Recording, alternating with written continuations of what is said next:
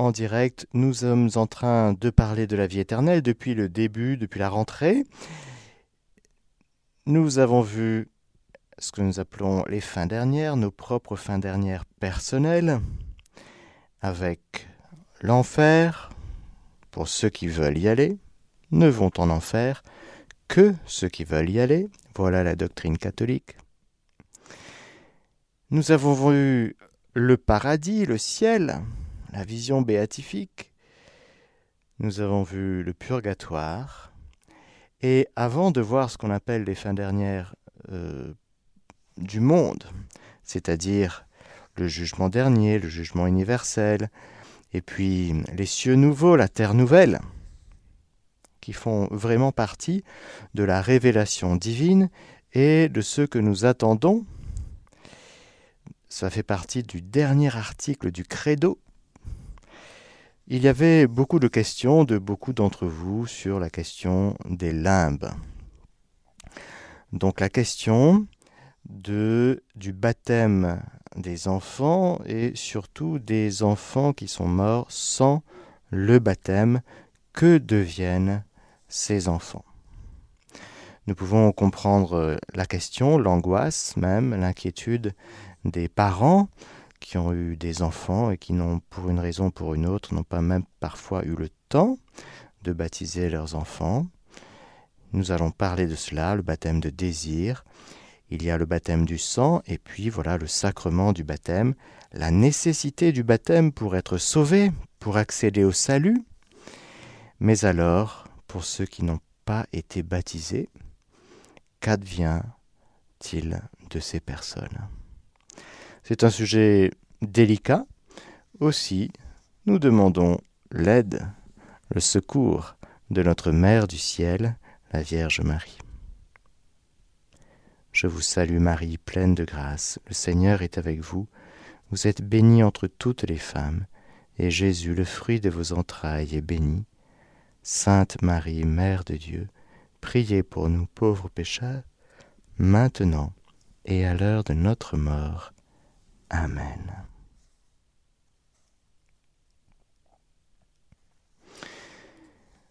J'ai relu pour vous un document qui date de 2007 et qui est très important. C'est un document de la Commission théologique internationale, commission qui dépend de la Congrégation pour la doctrine de la foi et qui a réfléchi sur cette question difficile et qui a appelé comme euh, thème de son document l'espérance du salut pour les enfants qui meurent sans baptême.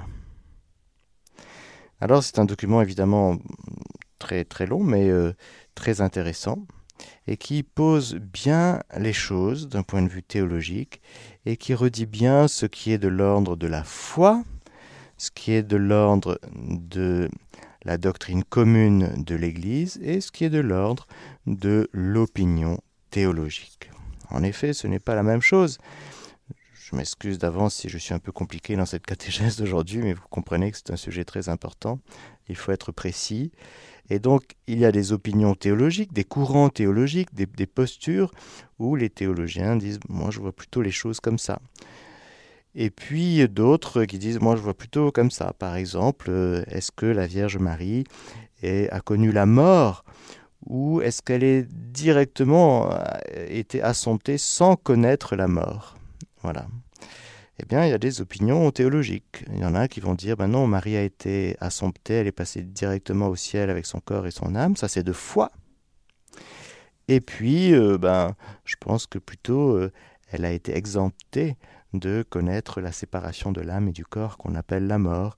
Et puis, d'autres théologiens vont dire, pour, avec d'autres arguments, non, moi je vois plutôt Marie comme créature connaître cette séparation de l'âme et du corps qu'on appelle la mort, même très euh, rapidement, tout en, tout en intégrant et tout en gardant eh bien, ce que nous dit la foi, c'est-à-dire la foi, les énoncés de foi, Marie a vécu son assomption, elle est au ciel avec son corps et son âme. Voilà, ça c'est la foi. Donc la foi qui repose sur ce que Dieu a révélé, donc la foi catholique reçue des apôtres, gardée fidèlement, et puis promulguée aussi fidèlement par le magistère de l'Église tout au long des siècles. Donc ça, ça ne bouge pas. Il n'y a pas un nouvel énoncé de foi qui va arriver, il n'y aura pas une nouvelle révélation. La révélation divine est close avec la mort du dernier apôtre, mais il y a un désenveloppement, un développement, c'est-à-dire que tout est comme condensé dans le dépôt de la foi initiale. Ce dépôt ne va pas bouger, mais comme la foi elle est vivante, le mystère de Dieu est vivant, eh bien on comprend mieux des choses qui étaient déjà là, de manière euh, condensée, implicite, dans la foi de l'Église primitive, une sainte catholique et apostolique, et puis avec le temps, eh bien, il y a des choses qui vont euh, se développer, venir plus à l'évidence, et qui vont être scrutées davantage. Typique les dogmes, le développement dogmatique, ce n'est pas des inventions de l'Église catholique un jour qui lui a pris tiens on va inventer l'Immaculée Conception ou l'Assomption, pas du tout. C'est l'Église qui, à force de méditer ce mystère de Marie, qui a toujours cru qu'elle était Immaculée Conception, bien sûr, toute sainte et immaculée, l'Église qui a toujours cru qu'elle était au ciel avec son corps et son âme, mais l'explicitation demande du temps, évidemment. On ne doit pas demander à Pierre, euh, au jour de la Pentecôte, de nous parler de l'Immaculée Conception. Ça va être un peu compliqué en termes d'énonciation et de prononciation et de développement du dogme, si vous voulez. Ça, va, ça le mettrait en difficulté, mais pour lui, ça ne fait aucun pli. Pour les apôtres, la foi apostolique, ça ne fait aucun pli, aucun pli que Marie est toute sainte. Dans l'explicitation de la sainteté de Marie, bien sûr, on va, scruter, on va développer, on va promulguer. Et donc, euh, voilà ce qu'il faut distinguer tout d'abord lorsque nous parlons, nous allons parler des limbes et nous parlons du sort des enfants morts sans baptême. Il nous faut d'abord redire ce qui est de foi. Qu'est-ce qui est de foi?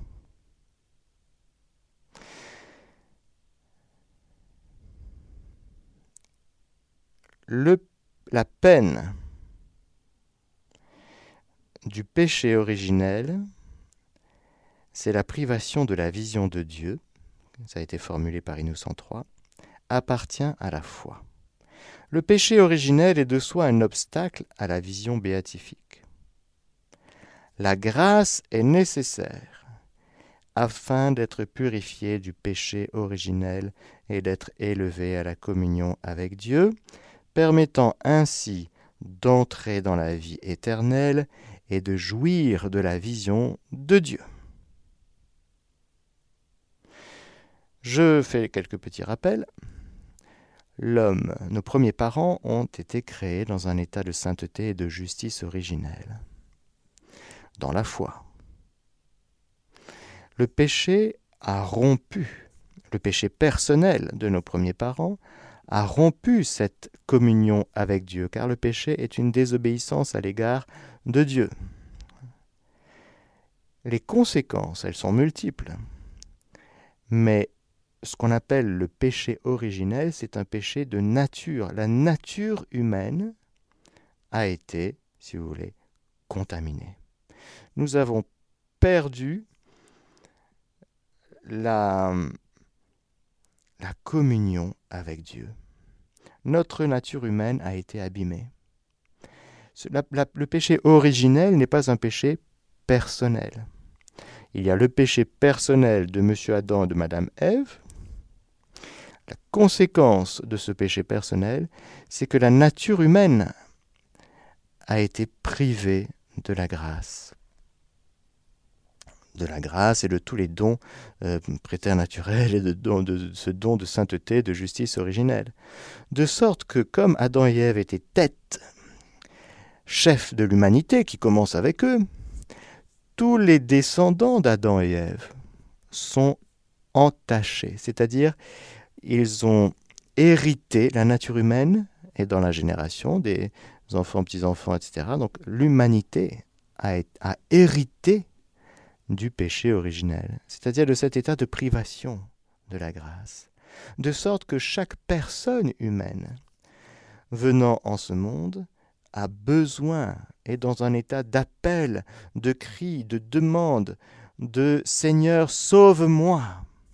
C'est-à-dire, chaque personne humaine ici-bas sur cette planète est dans un état de mendicité à l'égard de Dieu. Seigneur, sauve-moi, fils de David. Pour retrouver cette communion, pour être sauvé. Et il n'y a pas d'autre nom sous le ciel, sur la terre et aux enfers par lequel nous sommes sauvés en dehors du nom de Jésus. La grande et belle bonne nouvelle, c'est que le Père a envoyé son Fils et que ce Fils, Yeshua, Dieu sauve. Et bien dans ce Fils, dans sa mort, sa résurrection, dans son sacrifice, eh bien dans la croix de Jésus, nous trouvons le salut dans son sang. Nous retrouvons non pas l'état originel de sainteté, de, de justice originelle de nos premiers parents, mais nous retrouvons la communion réelle avec Dieu. Ce Dieu qui a pris le temps de se dévoiler aussi dans l'histoire, de sorte que nous pouvons entrer nous pouvons échapper aux griffes du diable.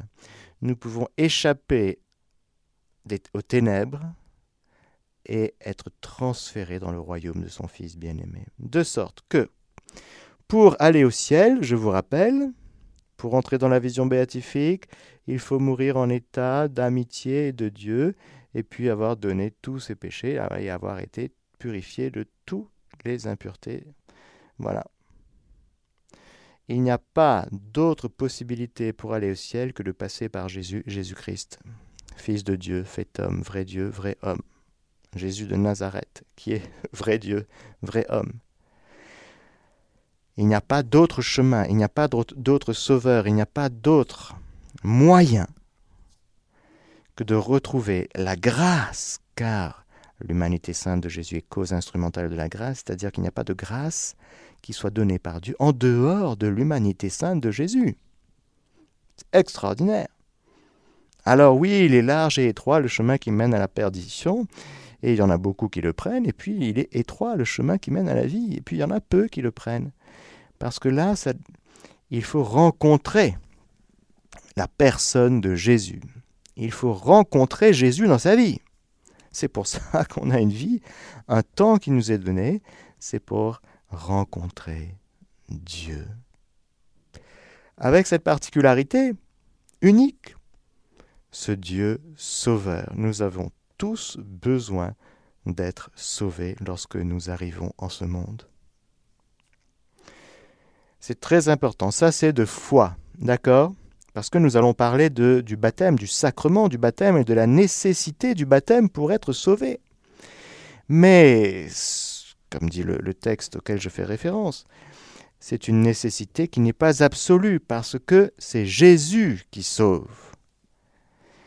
Et le baptême, le sacrement du baptême, a été donné, attention, par Jésus lui-même,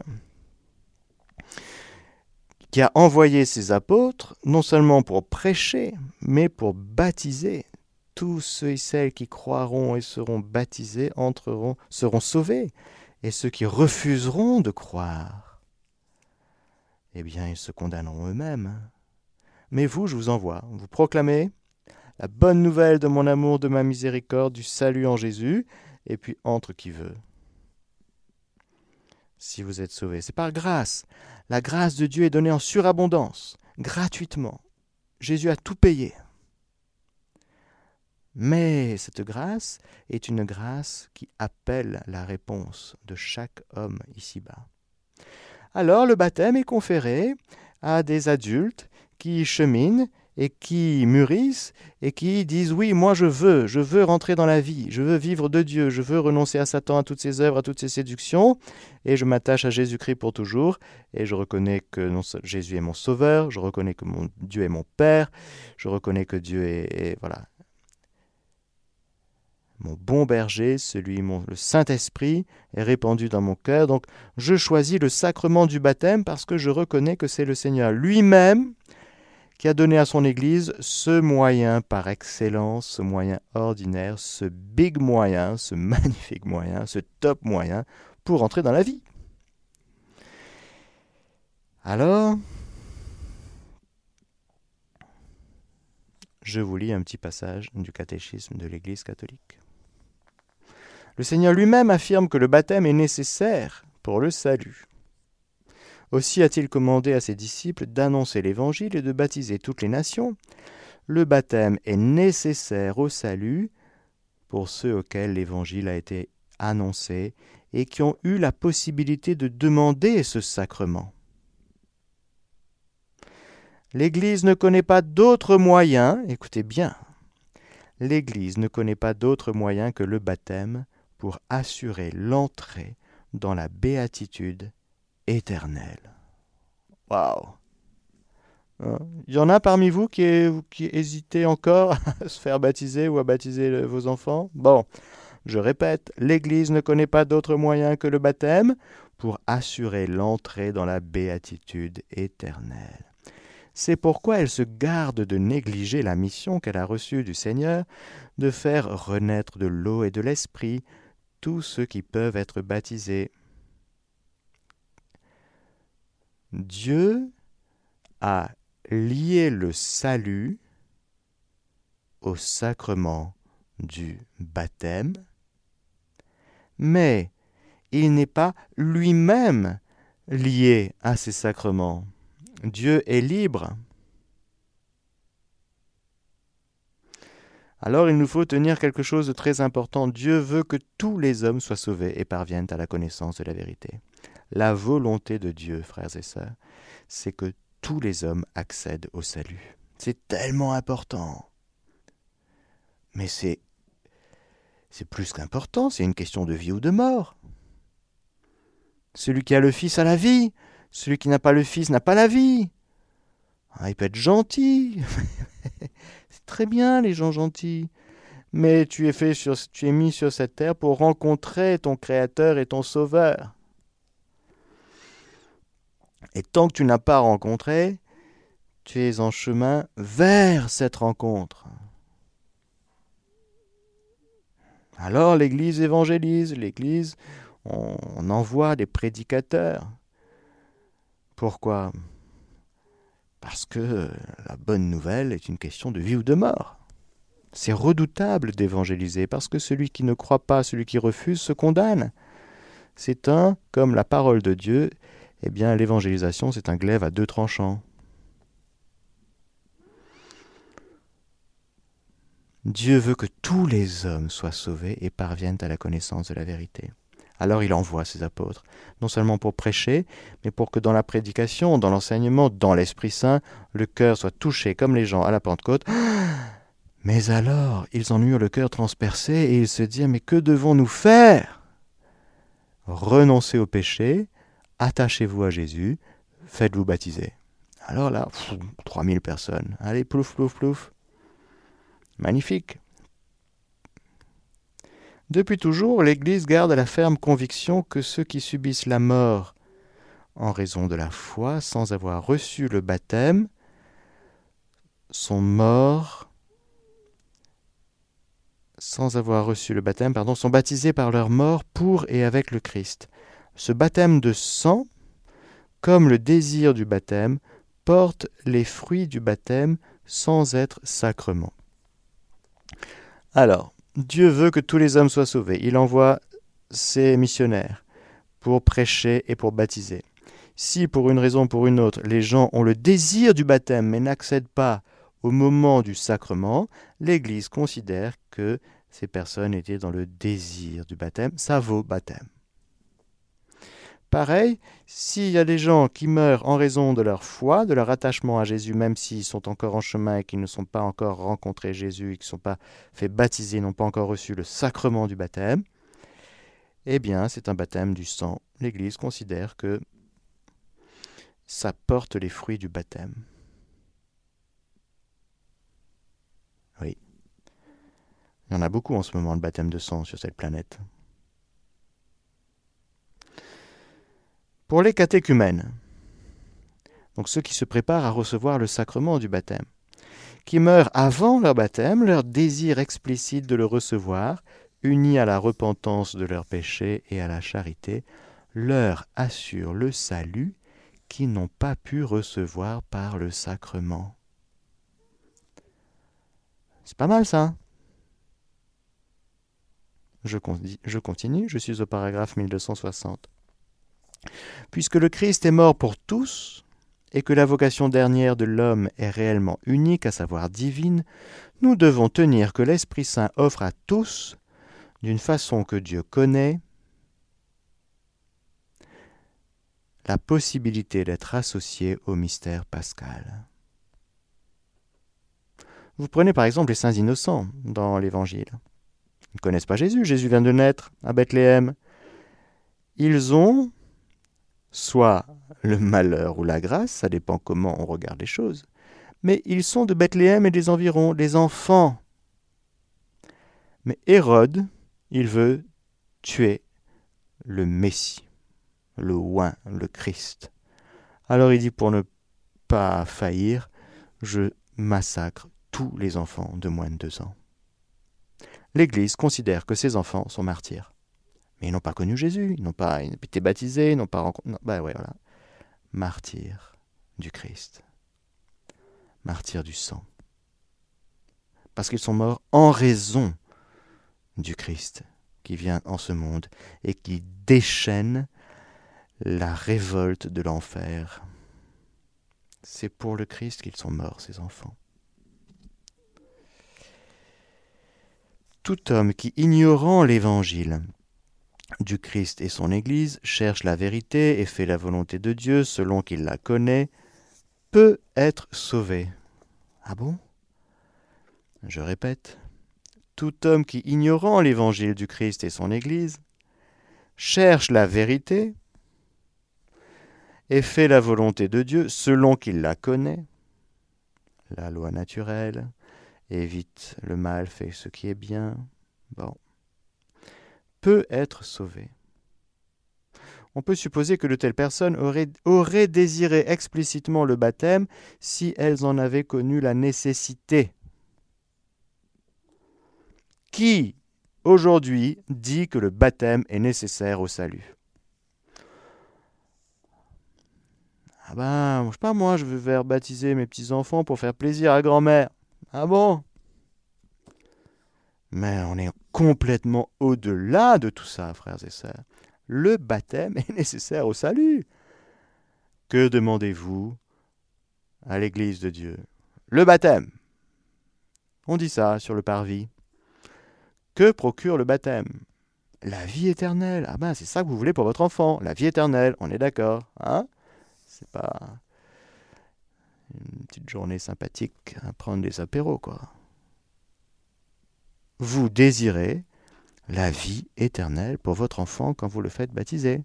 Qui donne la vie éternelle? Ben Dieu. C'est pas le Père machin ou le diacre euh, machin. Ben non. Quant aux enfants morts sans baptême, l'Église ne peut que les confier à la miséricorde de Dieu, comme elle le fait dans le rite des funérailles pour eux. En effet, la grande miséricorde de Dieu qui veut que tous les hommes soient sauvés, et la tendresse de Jésus envers les enfants, lui qui a fait dire Laissez les enfants venir à moi, ne les empêchez pas, nous permettent d'espérer qu'il y ait un chemin de salut pour les enfants morts sans baptême. D'autant plus pressant est aussi l'appel de l'Église à ne pas empêcher les petits-enfants de venir au Christ par le don du saint baptême.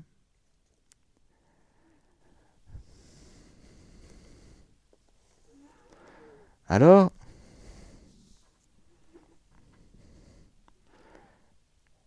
je répète, pour aller au ciel, il faut passer par Jésus.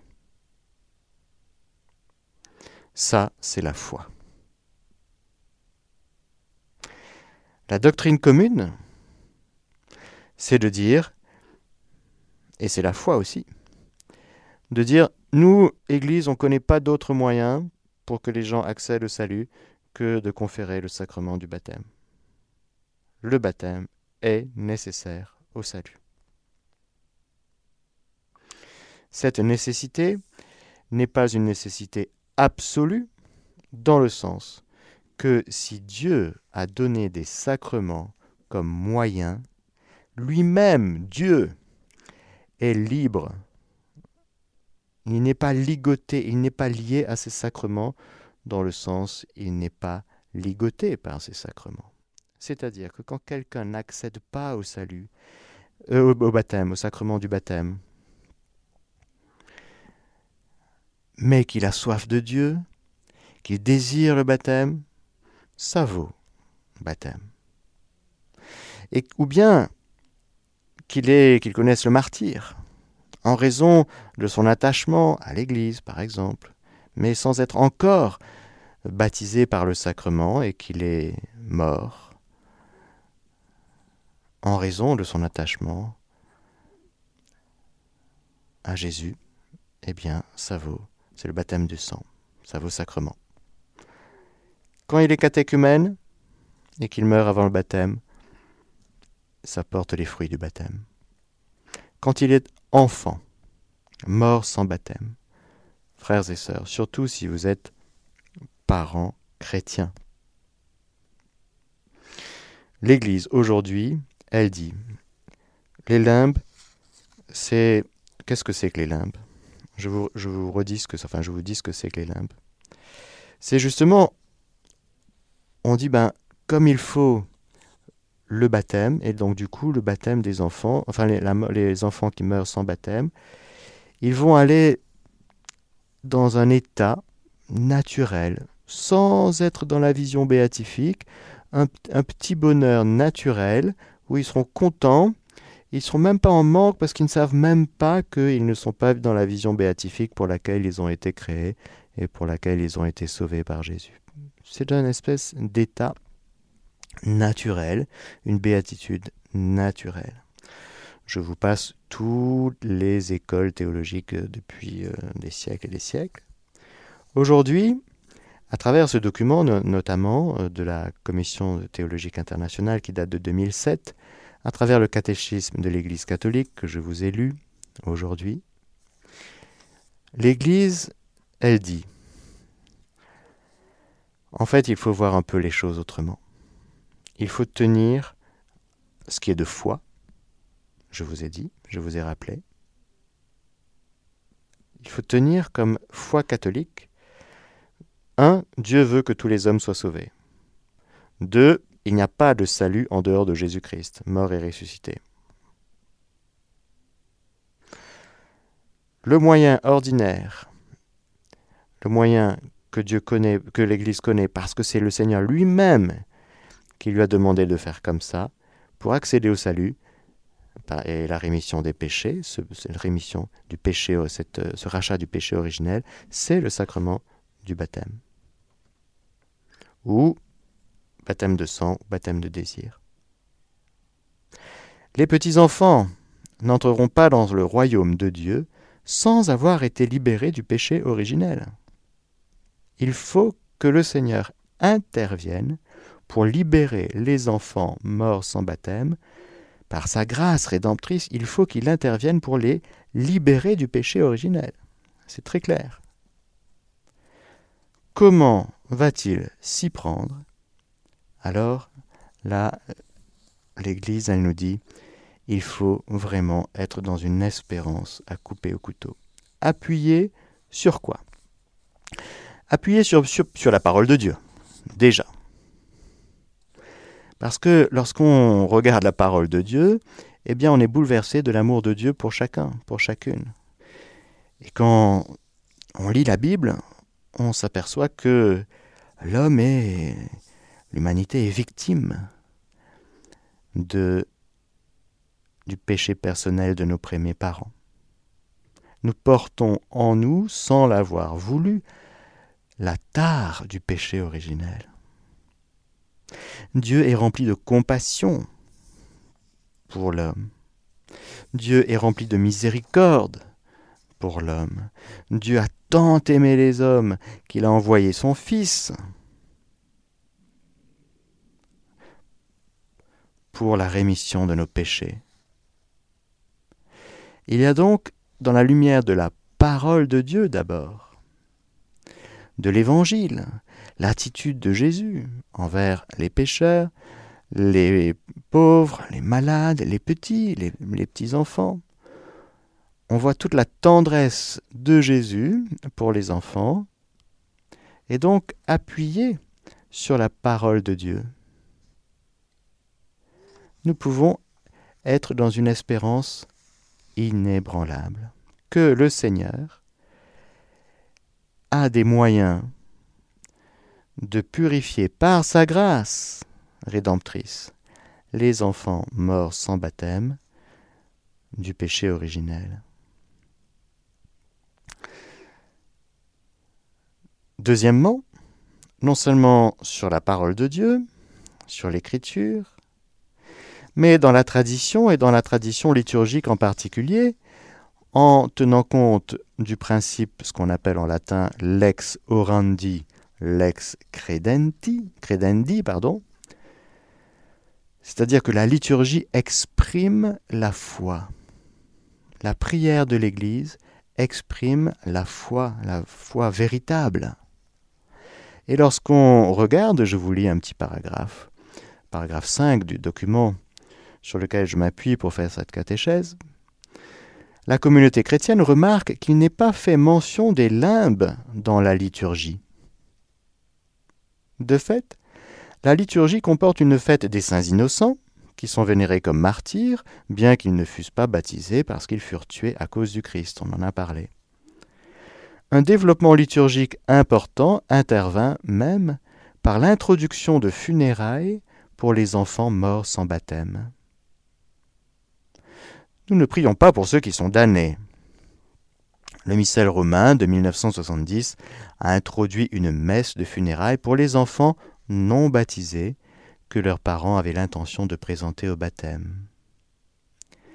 L'Église confie donc à la divine miséricorde ces enfants qui meurent sans être baptisés. Dans son instruction sur le baptême des petits-enfants de 1980, la Congrégation pour la doctrine de la foi a de nouveau affirmé, je cite, Quant aux petits-enfants décédés sans avoir reçu le baptême, l'Église ne peut que les confier à la miséricorde de Dieu, comme elle fait dans le rite des funérailles établi pour eux. Et enfin, le catéchisme, dans le paragraphe que je vous ai euh, cité, ajoute que la grande miséricorde de Dieu, qui veut que tous les hommes soient sauvés, et la tendresse de Jésus envers les enfants, qui lui a fait dire Laissez les enfants venir à moi, ne les empêchez pas, nous permettent d'espérer qu'il y a un chemin de salut pour les enfants morts sans baptême. La foi, appuyée sur la révélation divine, la parole de Dieu, la tradition, notamment la tradition liturgique. Troisième point, troisièmement, l'intercession de l'Église. C'est très important.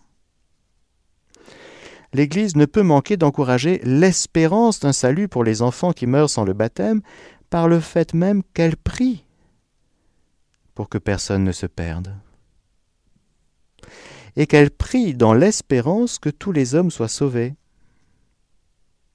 Sur la base d'une anthropologie de, la solidarité, pardon, affermie par une compréhension ecclésiale de la personnalité corporative, bon, c'est un terme un peu compliqué, elle connaît l'aide que peut apporter la foi des croyants. C'est très important. Frères et sœurs, lorsque nous prions pour les enfants qui sont morts sans baptême, il faut que nous prions avec foi et avec espérance. Croyez que vous avez obtenu lorsque vous priez en mon nom. L'intercession, la puissance d'intercession des croyants de l'Église. Ainsi, alors même qu'elle sait que la voie normale pour obtenir le salut dans le Christ est le baptême, in re, l'Église espère qu'il puisse y avoir d'autres voies pour obtenir la même fin. C'est pas un autre sauveur, c'est une autre voie. C'est le même sauveur, puisque par son incarnation, le Fils de Dieu s'est en quelque sorte uni lui-même à tout homme. Et puisque le Christ est mort pour tous, et encore, parce que tous sont en fait appelés à une unique et même destinée qui est divine, l'Église croit que l'Esprit Saint offre à tous, d'une façon que Dieu connaît, la possibilité d'être associé au mystère pascal.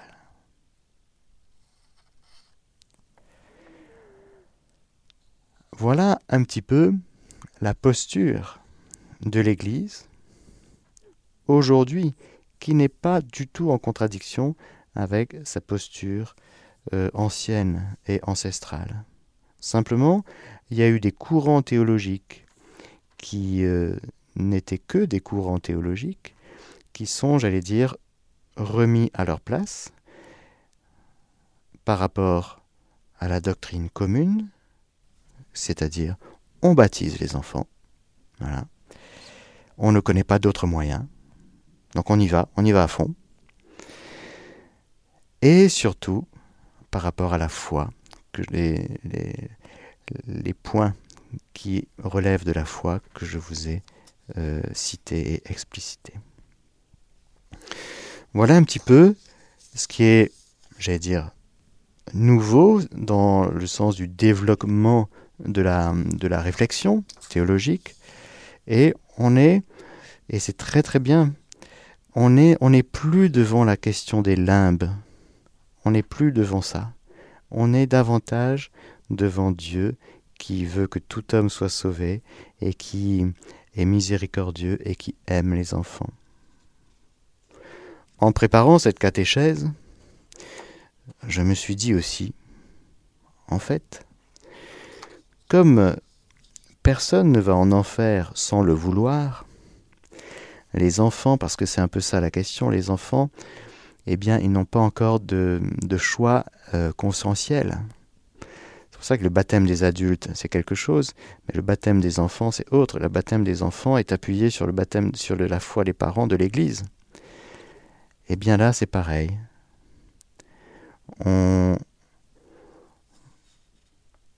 Je pense qu'il n'y a pas d'enfant en enfer. Ça m'a fait plaisir de penser ça. C'est chouette, non? Enfin, moi, ça m'a touché dans ma réflexion. Je vous le partage. Il n'y a donc pas d'enfant dans les limbes.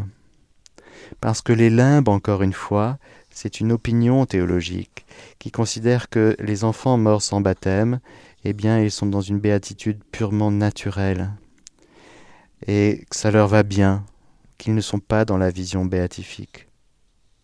Or, il nous faut, à la suite de ces réflexions que je voulais vous partager aujourd'hui, être dans une espérance plus grande, l'espérance qui s'appuie sur la toute puissance de Dieu.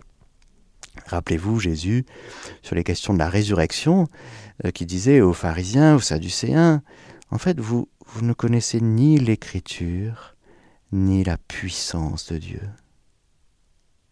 Vous avez des questions, elles sont légitimes. Mais vous ne connaissez ni l'écriture, ni la puissance de Dieu. Un autre passage, le Fils de l'homme est maître du sabbat. C'est très bien le Shabbat. C'est même une, c'est perpétuel comme, euh, euh, comme commandement. Mais c'est le Fils de l'homme qui est maître du Shabbat. C'est lui qui, est le maître. C'est lui qui est le roi. C'est lui qui est le Seigneur.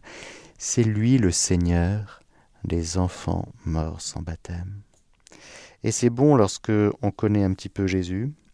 Eh bien, je pense que notre espérance et elle peut être inébranlable.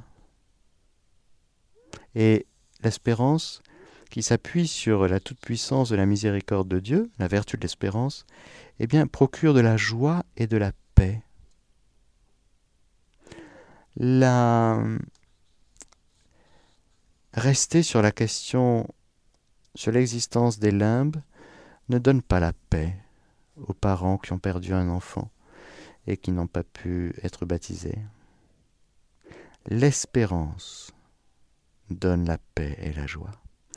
C'est cette espérance que je voulais vous communiquer aujourd'hui, chers amis auditeurs et auditrices, en parlant de cette question difficile mais importante qu'il fallait affronter, l'espérance du salut pour les enfants qui meurent sans baptême. Je me suis appuyé sur le catéchisme de l'Église catholique, sur la parole de Dieu, sur la tradition liturgique et sur ce dernier document qui date de 2007 de la Commission théologique internationale, l'espérance du salut pour les enfants qui meurent sans baptême. J'espère vous avoir revigoré et apaisé par rapport à cette question. Amen. Alléluia. Que le Seigneur Tout-Puissant vous bénisse, le Père, le Fils et le Saint-Esprit. Amen. Chers auditeurs de Radio Maria, c'était la catéchèse du Père Mathieu. Vous pourrez écouter la rediffusion ce soir à 20h, demain à 4h du matin ou alors sur notre site www.radiomaria.fr.